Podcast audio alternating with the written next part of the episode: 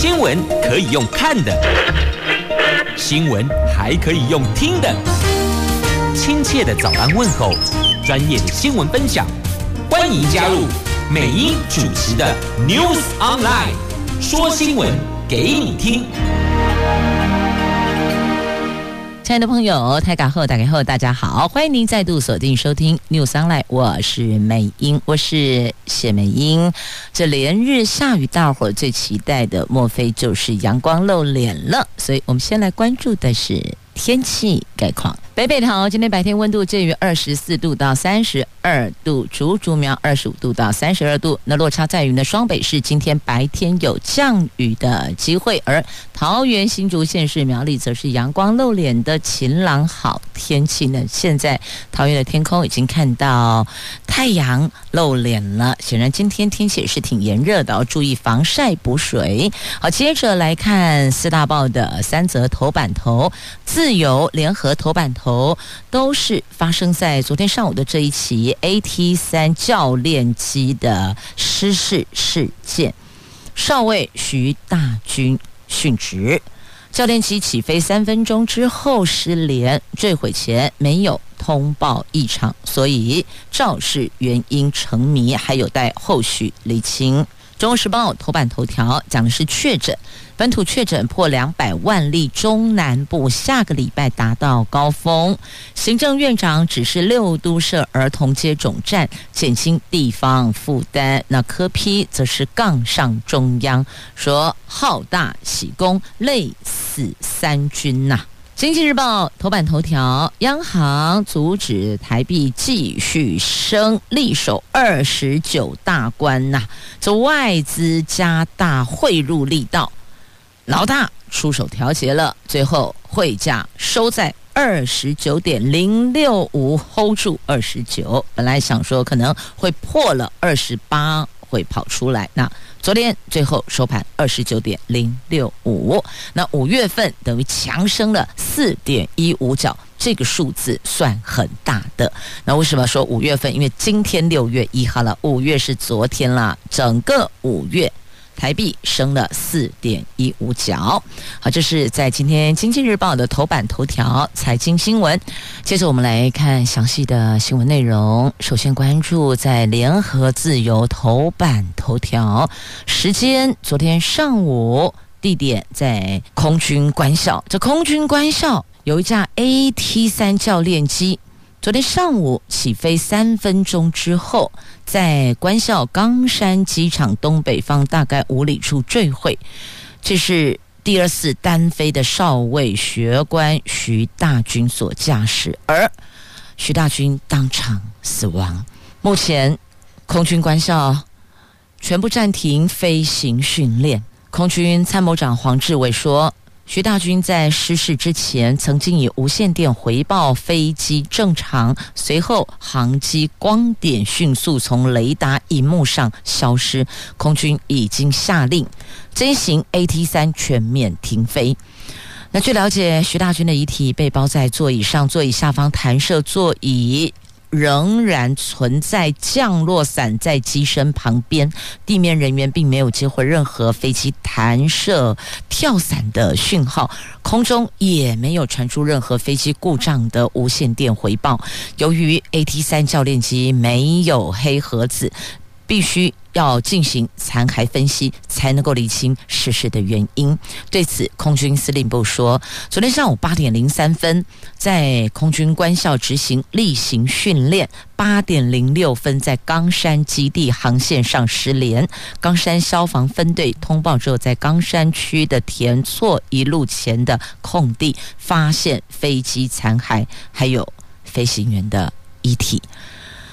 殉职者是现年二十三岁的徐大军，空军官校一百一十年班，飞行总时数有一百一十六个小时二十分钟。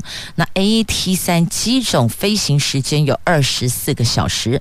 失事的教练机这一年来没有重大修护事件呐。那这是徐大军第二次单飞。单飞的训练内容是进行基本起落，结果他才刚回报飞机正常，随后就在雷达点上消失无踪了，等于起飞后才三分钟诶。那昨天在第二次的航线单飞之前，先由教官带飞做三次起落，教官确定正常才会下飞机，接着由徐大军进行飞机基本的起落训练，还没做第一次触地重飞动作前，进入机场冲场就失联了。失联前在空中强制报告点上都有回报状况正常，坠毁前也没有通报飞机有任何不正常的状况。那至于失事前有没有跳伞，那空军是没有接收到人员跳伞无线电讯号，而最后寻获遗体也是在飞机的座椅上。因为没有黑盒子，所以肇事原因还得进行飞机残骸的分析，那其他的区块去厘清。那现场看到撞击点是黑一片呐，整片树林被烧黑了，那残骸则是四散林间。空军司令部说，高雄冈山地区昨天天候良好，适合训练。同时间，冈山机场航线上有非常多其他教练机在飞行训练。官校基地每天早上会驱鸟，而且观察航线鸟况，确定没有大批候鸟过境。机场内鸟类在控制情况，算是。低风险的，但空军还在会诊详细的鸟况啊，所以初步现在听起来初步排除，但到底能不能够完全排除，还是得。进行分析之后才能厘清啊。那空军官校的前校长说，这失事率是美军十倍，这三十八年十五次失事业，美军没有这么高的失事率，所以原因到底是什么？有指出是不是资历浅的学官去驾驶老旧的 AT 三？所以有没有可能这一趴必须要？改进要检讨，要改进。这飞机老旧是一大不利因素。AT 三教练机机龄将近四十年，比学官年纪更大，可靠度、稳定度是越来越差，这都会提高致灾风险。所以，其实空军官校的前教练、校友、校长。他们都认为，类似这种这么老旧的飞机，应该要进行汰换了。那进一步分析，徐大军去年从空军官校毕业，按常理今年七月可以晋升中尉，显示他的飞行时数，训练飞行 AT 三教练机二十四个小时，加上出教机整体。时数是百来个小时，刚进入放单飞的第二课，精力尚浅，遇到紧急状况有可能会应变能力不足。那现在到底是什么样的状况？还是得进一步厘清哦。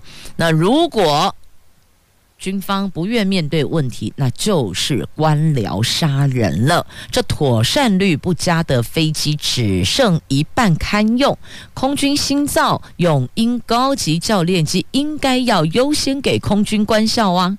目前规划是先给台东制航基地，让飞行经验尚浅的学官继续操作老旧设备，这个存在风险依然是高的。所以有点出了问题。那这个在今天媒体头版头条，也让大家来关注保家卫国的，无论是官校的学生，还是已经上线的这些将士、军官、官兵等等，这都是我们可敬可爱的国军。那保护他们的安全。这是国家的责任。那保障他们安全的前提，不就是必须提供妥善率高的飞行机具吗？希望这次的事件是最后一次，不要再因为飞机老旧，不要再因为其他的原因，造成我们这些非常杰出的人才的陨落。昨天发生这起事件，国民党请大家不要公祭完就忘记。确实，公祭完就忘记，这最最最要不得的。来，继续我们关注疫情。在今天中时头版头，联合头版下方，经济日报头版下方有报道。那么自由时报头版版面有关入境的部分呢，在快筛的区块呢，今天起仅采用的是唾液筛检，而不是鼻腔筛检。好，我们先来看疫情的区块哦。昨天本土确诊新增八万零六百五十六例，新北市、台中市、高雄市等前三名确诊数都破万人。台北市则是有下降，降到六千七百零七例。那从二零二零年以来，本土累计个案突破两百万例了。那昨天新增一百九十例中重症个案，单日死亡个案在连续五天破百之后降到九十例。儿童的部分累计二十六例重症，死亡人数维持在十例。连日来幼童染疫身亡，引发国人对政府幼儿防疫政策的不满。中央与地方对儿童疫苗接种都不敢大意。那为了提高儿童疫苗的施打率，指挥中心今天起在六都开设七岁儿童大型的疫苗接种站。从随到随打制改为事前预约制哦，是六都开设有七个地点七处儿童大型接种站。那行政院长苏贞昌说，这个是为了减轻地方政府负担，但受台北市长柯文哲痛批，中央长官好大喜功，累死三军啊！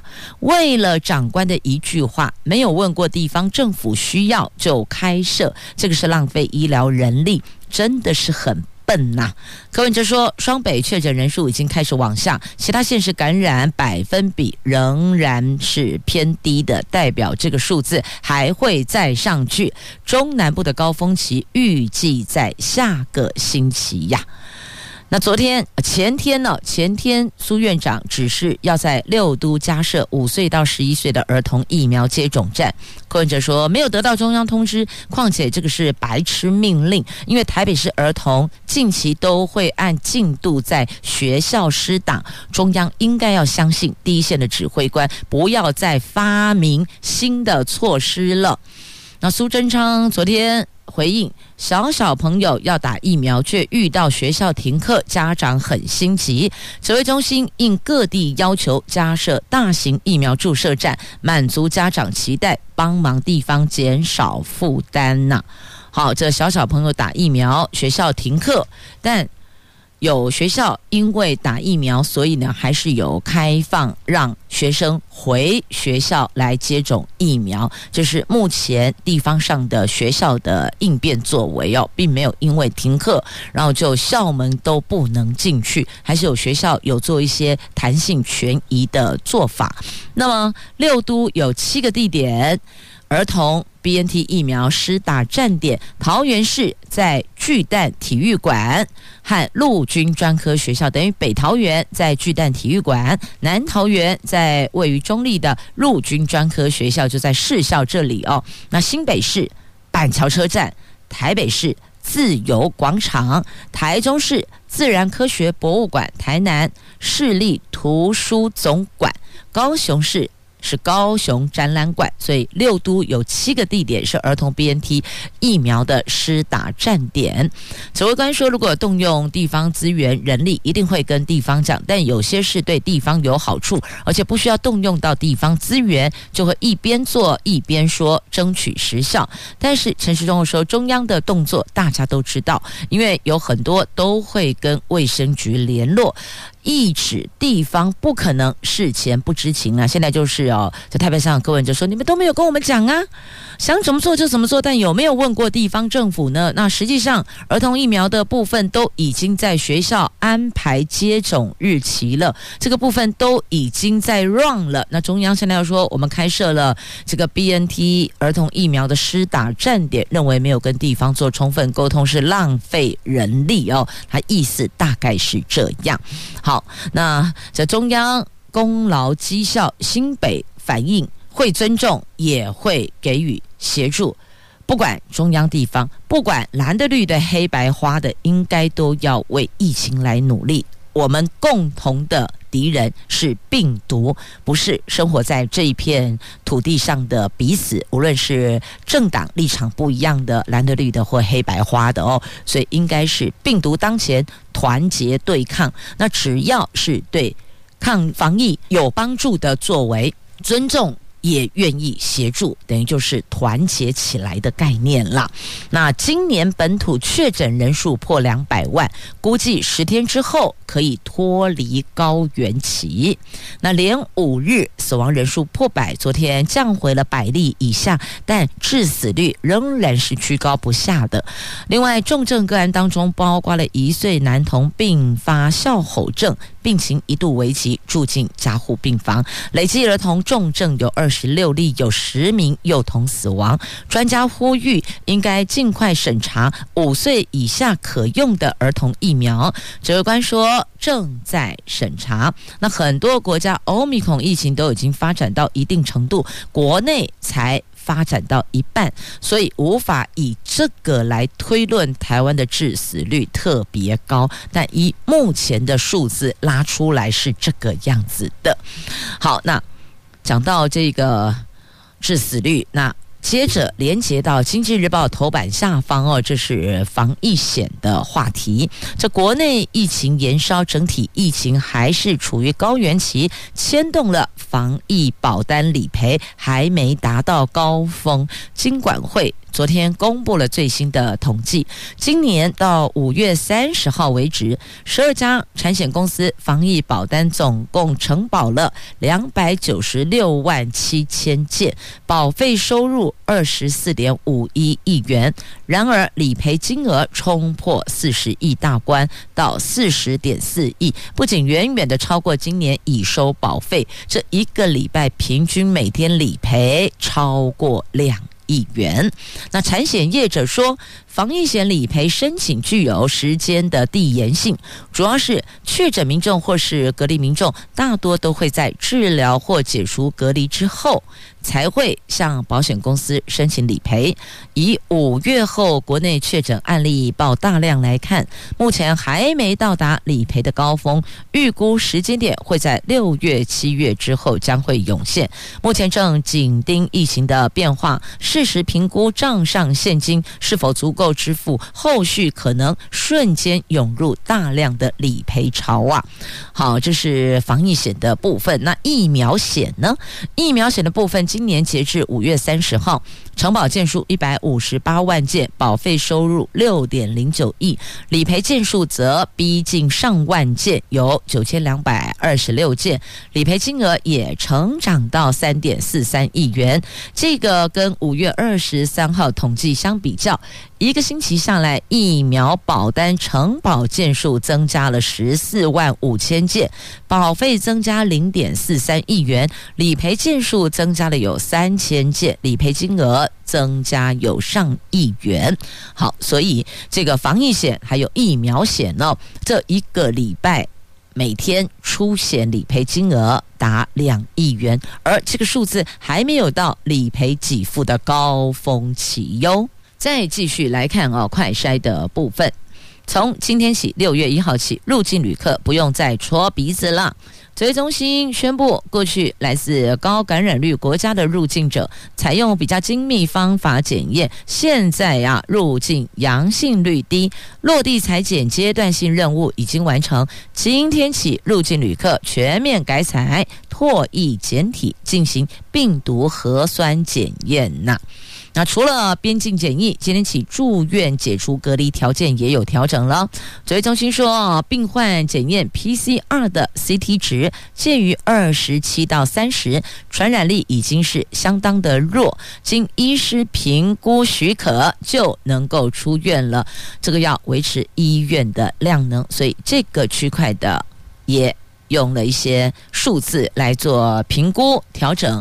把医疗量能，把这个病床空出来给需要的确诊民众来使用。接下来，我们前进《经济日报》来看，今天《经济日报》头版头条：外资这个星期加大汇入力道，昨天呢、股汇是双涨，台股由跌转涨，台币开盘之后也由贬转升，早盘劲扬一点二六角到二十九点零一八元，一路往二十九元整数关卡敲进。不过央行不乐见新台币汇价涨势过猛，所以老大出手调节了，守住二十九元关卡。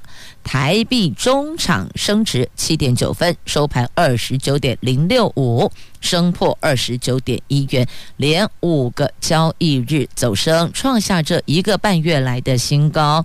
总计五月以来，新台币强劲升值四点一五角，终结连四个月贬值。主要的亚洲货币也大多上演升值行情，包括日元升值百分之一点七七，韩元升值百分之一点五。一，新加坡新币升值百分之零点六二，人民币是贬值的，就唯一贬值了百分之一点零七，而我们是升。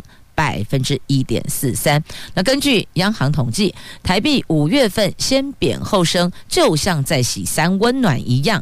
汇价从四月底的二十九点四八元一路贬值到五月十二号的二十九点八二三元。五月中后，终于是摆脱溜滑梯走势，开始强势走升了。接着再来关注同样《经济日报》头版版面的新闻呢，这。美国总统拜登会鲍尔，好，这两个人讲什么呢？当然是跟通膨有关啦，聚焦抗通膨。美国总统拜登五月三十号跟联准会的主席鲍尔会面，商讨美国及全球经济情势，尤其是拜登视为经济优先要务的通货膨胀问题。但是拜登强调不会影响联准会的决策，将给联准会独立运作的空间。就等于说呢，并不会因为他去找鲍尔就是要来干预啦。那鲍尔日前曾经说，联准会愿意升息，冷却经济，直到通膨以明确而且可信的方式下降为止。由于全球经济正从新冠疫情复苏，加上俄罗斯乌克兰战争导致供应链更加吃紧，美国目前通货膨胀率已经创下四十年来的新高啊！那拜登则说，他不会影响联准会的决策哦。他说，前任总统贬义联准会，而且过去的总统在通膨上升时期都想要不当影响决策，但是拜登说他不会这么做。你看，前任总统讲得好明白啊，就在讲谁了？大家都知道了哦。那距离美国其中选举还有半年，民调显示飞涨的物价是选民现在的痛中之痛。白宫已经打算将解决通货膨胀问题的责任移交到联准会的肩上。拜登在《华尔街日报》五月三十号刊登的文章中写道：“联准会的首要任务就是要控制通膨。”他说：“希望经济能够从快速复苏持续的过渡到稳定增长，而眼前首要任务就是要降低通膨。所以呢，两边都有这个。”根据通货膨胀的区块的共识哦，所以聚焦通货膨胀就是怕经济问题、经济崩盘呐。好，那联准会放鹰，老鹰的鹰哦。美国股市早盘跌。好，联准会说预测年底前会持续升息，作为抑制通货膨胀措施的一环，而且会支持利率升。超过中性水准，等于至少还会再升息至少八码，八码的意思就是两趴百分之二。这个对于如果现在。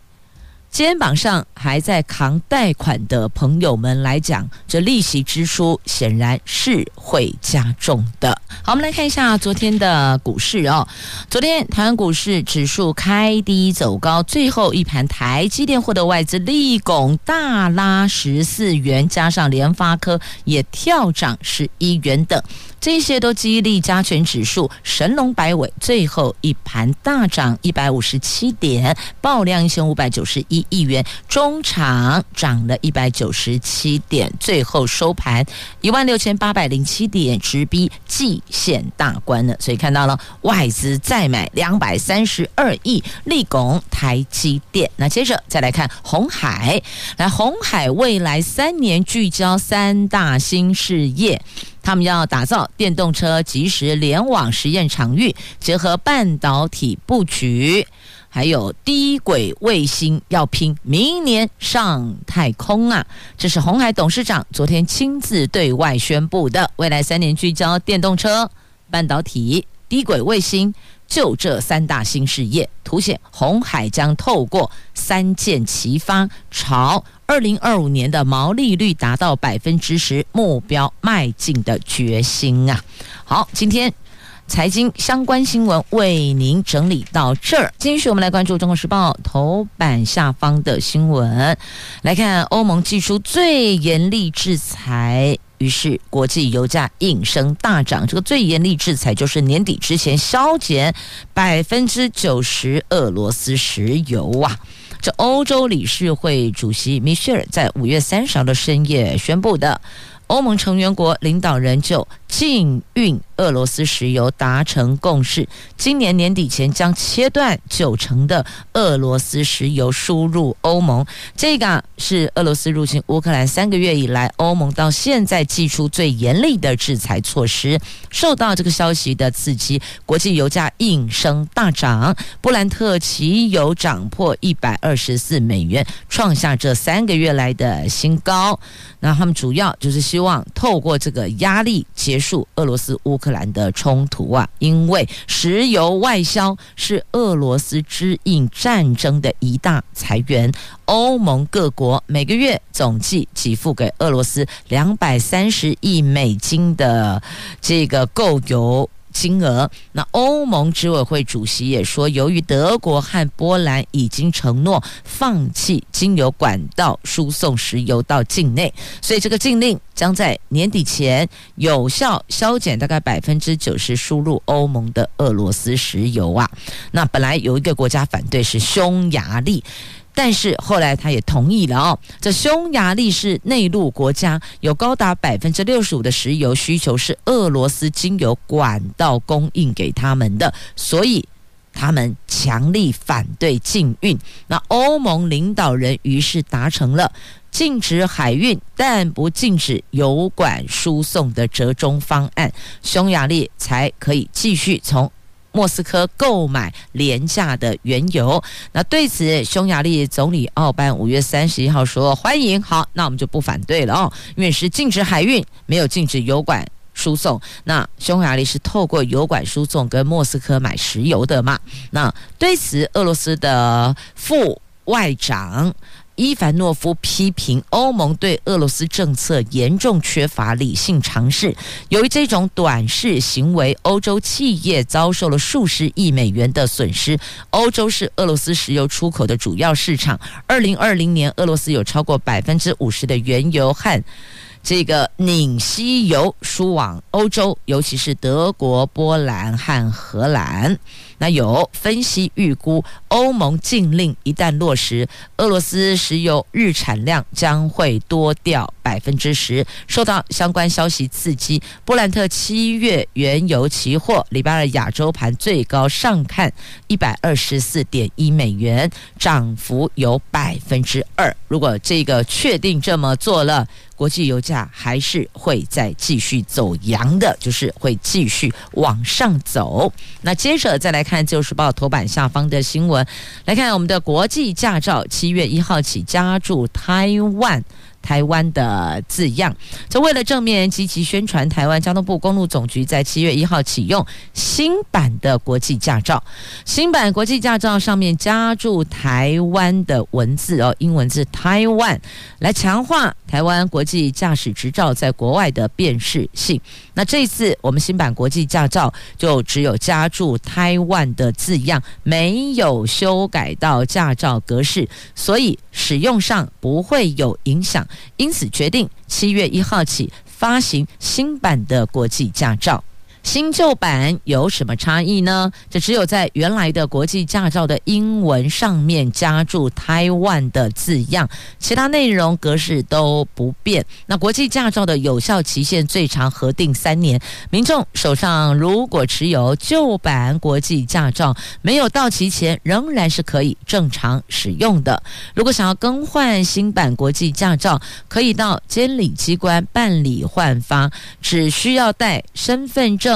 护照影印本，因为他要查核英文姓名嘛，还有两张照片以及国内驾照，并且缴交两百五十元的规费就可以进行换发了。所以想换新版驾照的朋友，可以直接到监理机关办理，并没有说你非得旧版驾照到期才能换发，没有。没有，如果你想要提前换发也是可以的。那如果不换发，旧版的驾照还是可以继续使用的，它的赏味期限之内都可以使用，这个没有问题的。所有的家庭主妇、家庭主妇就归来告诉您：猪肉、鸡肉、鸭肉价格恐怕会继续给，继续涨价，因为他们的成本。增加了，生产消费高成本时代来临了。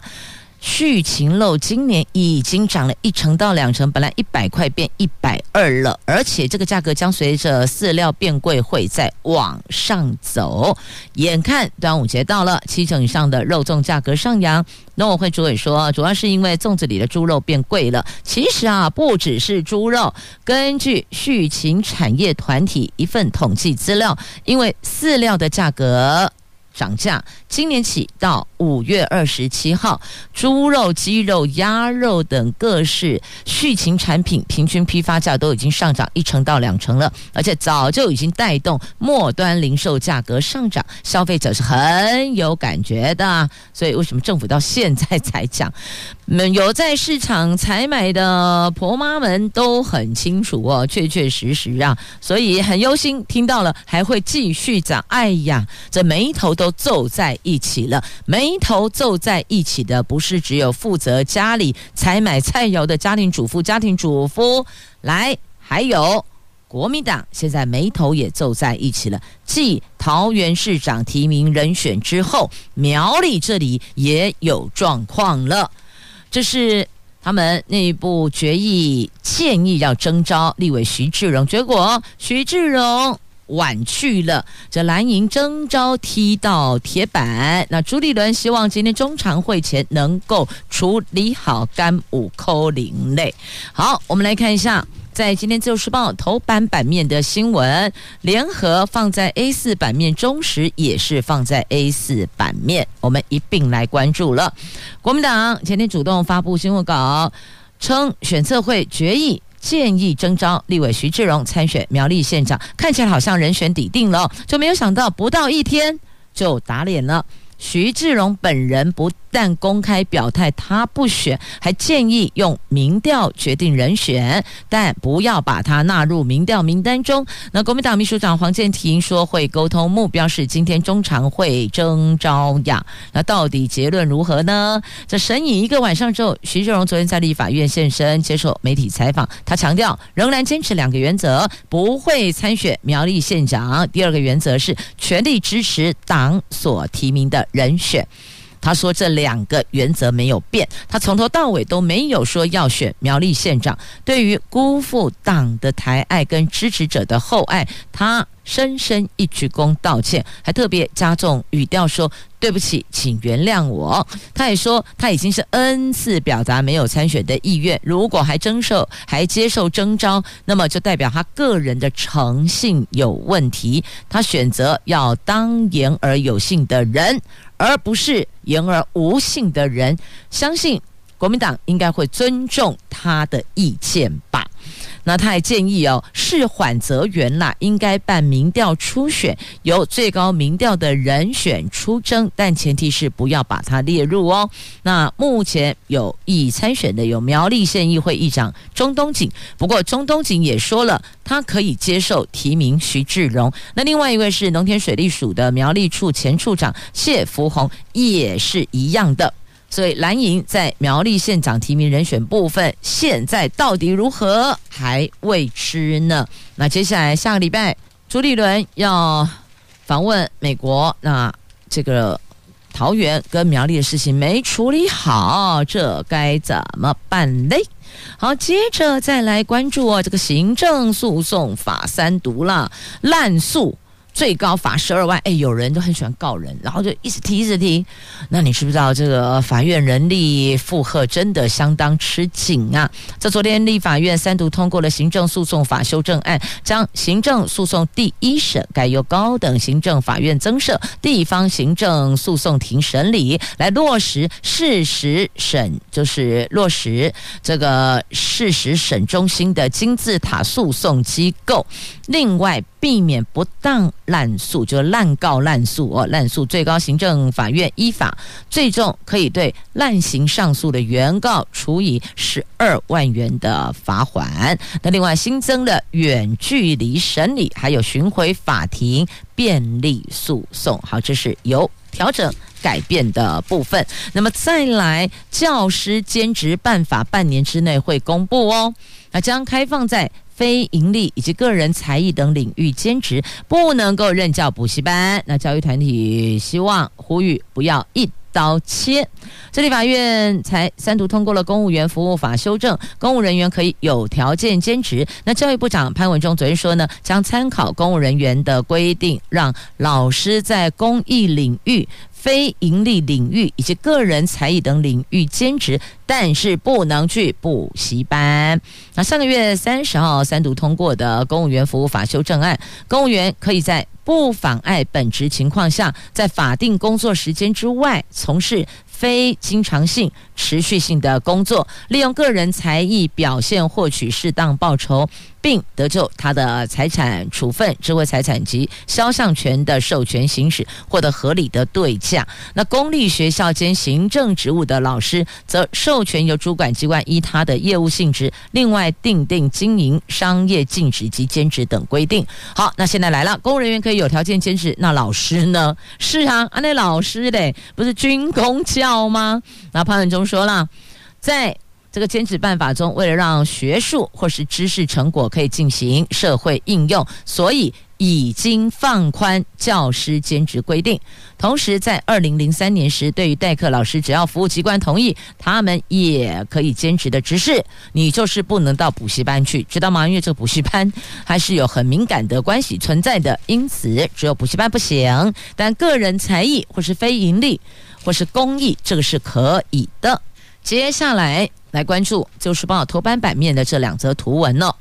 来看基隆和平岛沙滩要划护蛋区，要保护谁？保护小环景恒，他们要产卵了。在基隆市和平岛公园的沙滩，在五月二十六号发现了三颗小环景恒。软，那园方以三角锥围了十平方公尺大的护鸟蛋区，让鸟爸鸟妈能够安心的孵蛋，也提醒民众跟产卵区保持距离，不要去打扰它们哟。那有这金黄眼圈的冬候鸟小环景鴴，它个头娇小，去年因为疫情休园，首次发现它们来。我们这儿繁殖了，今年又来报道了，所以园方是相当惊喜，预估在三个礼拜到四个礼拜，鸟宝宝就会孵化了，所以再次呼吁大家不要打扰他们哦。